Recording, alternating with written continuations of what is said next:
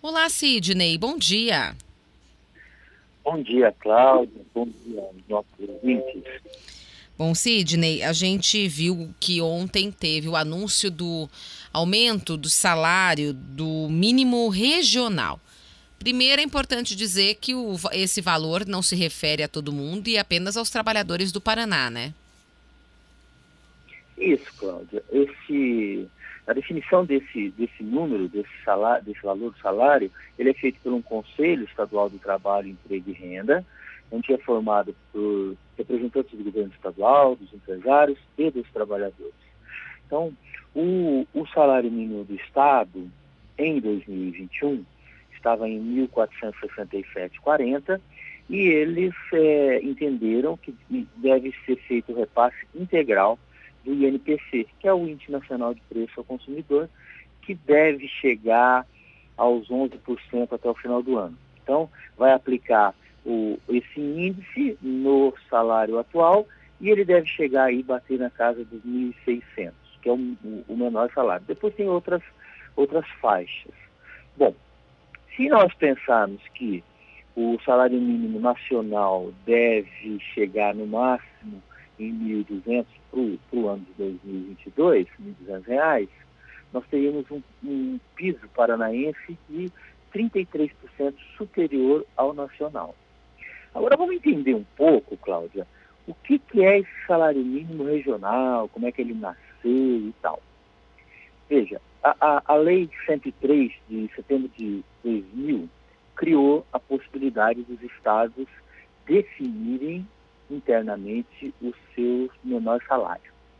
É, o que, que, motivou a criação desse salário mínimo regional? É, a União né, é, é, consegue dividir, então, com os estados a pressão sobre o aumento do salário mínimo nacional, transfere um pouco da responsabilidade, cria uma possibilidade de desvincular o piso salarial do setor público do piso é, do setor privado, portanto, é, esse regional, esse piso regional, ele não se aplica aos trabalhadores e aposentados do setor público. É, sendo assim, Cláudia, o, o, esse aumento nos, nos, no, no, nos salários regionais não afetaria a previdência pública. E esse foi o, o grande nó né, é, que essa lei conseguiu é, resolver. Então aumenta uhum. o salário, mas não aumenta o, as despesas com previdência. Por quê? Porque o salário mínimo nacional ele se mantém abaixo. Então isso foi uma, um truque, né?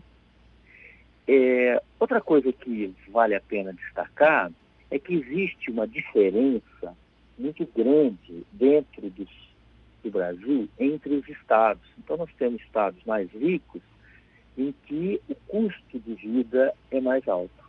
E estados mais pobres, onde, de fato, é, é, a pobreza reina. Uhum. Então, diferenças salariais aí faz sentido, né? É, e a quem não se aplica o salário mínimo regional? Uhum.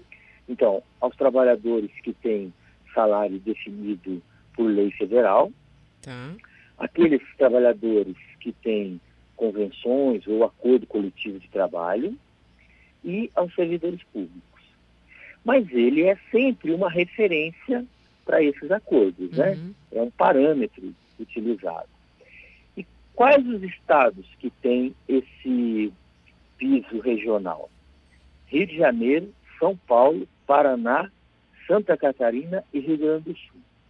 E eu trouxe aqui, do, do ano de 2021, os valores, só para a gente ver como é que o Paraná está.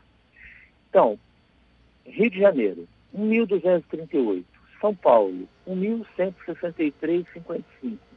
Paraná, 1.467,40. Santa Catarina, 1.215. E Rio Grande do Sul, 1.292,82. Se nós olharmos o maior, que é o Paraná, com o menor, que é São Paulo, tem uma diferença aí de, de salário regional de 26%, o que é uma diferença significativa. Ou Agora, seja, o nosso é que, é maior, né? O, o, do Paraná, então, o do Paraná é, é, ainda é o melhor, é o melhor salário regional. O que, uhum. o que é bom, não é? Porque é sinal que nós temos uma economia que suporta um, um, um salário mínimo maior, uhum, né? Uhum. Agora, existe, Cláudia, uma, uma crítica, né, é, para essa recomposição dos salários, ou para um salário mínimo. E o que, que é essa crítica?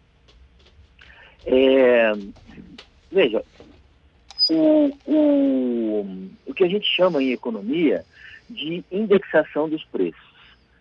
Como é que funciona isso? Então, o salário aumenta é, por conta de uma recomposição da perda pela inflação. Aí, o empresário que teve esse custo aumentado, ele repassa os preços e, de novo, né, a inflação realimenta a inflação. Então você cria aí um círculo desfavorável de realimentação da inflação, uhum. que é mais ou menos o cachorro correndo atrás do rabo, né?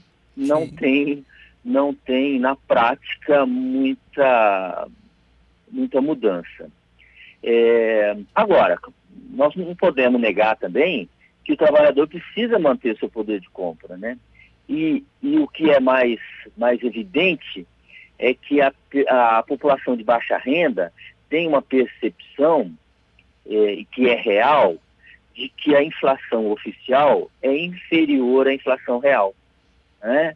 Ou seja, os preços da, da cesta básica subiram muito mais que 11% no ano de 2021. Né? É, então, é, é, a discussão de salário é, permeia por aí. E veja que conter inflação para conter poder de compra dos salários não é uma coisa muito fácil. Não é. Né? Uhum. Tem muitos fatores influenciando, inclusive o próprio salário. É verdade. Bom, a gente não vê aí essa, essa conta fechar já há um tempo e 2022 não vai ser diferente. É, e, e existem alguns estudos que mostram que a renda média caiu no ano de 2020 e 2021. Né? Então, uhum. quer dizer, a população é, ficou mais pobre. É. Infelizmente. Obrigada, professor Isso. Sidney. Até a semana Obrigado que vem. Obrigado eu. Até semana que vem. Grande abraço.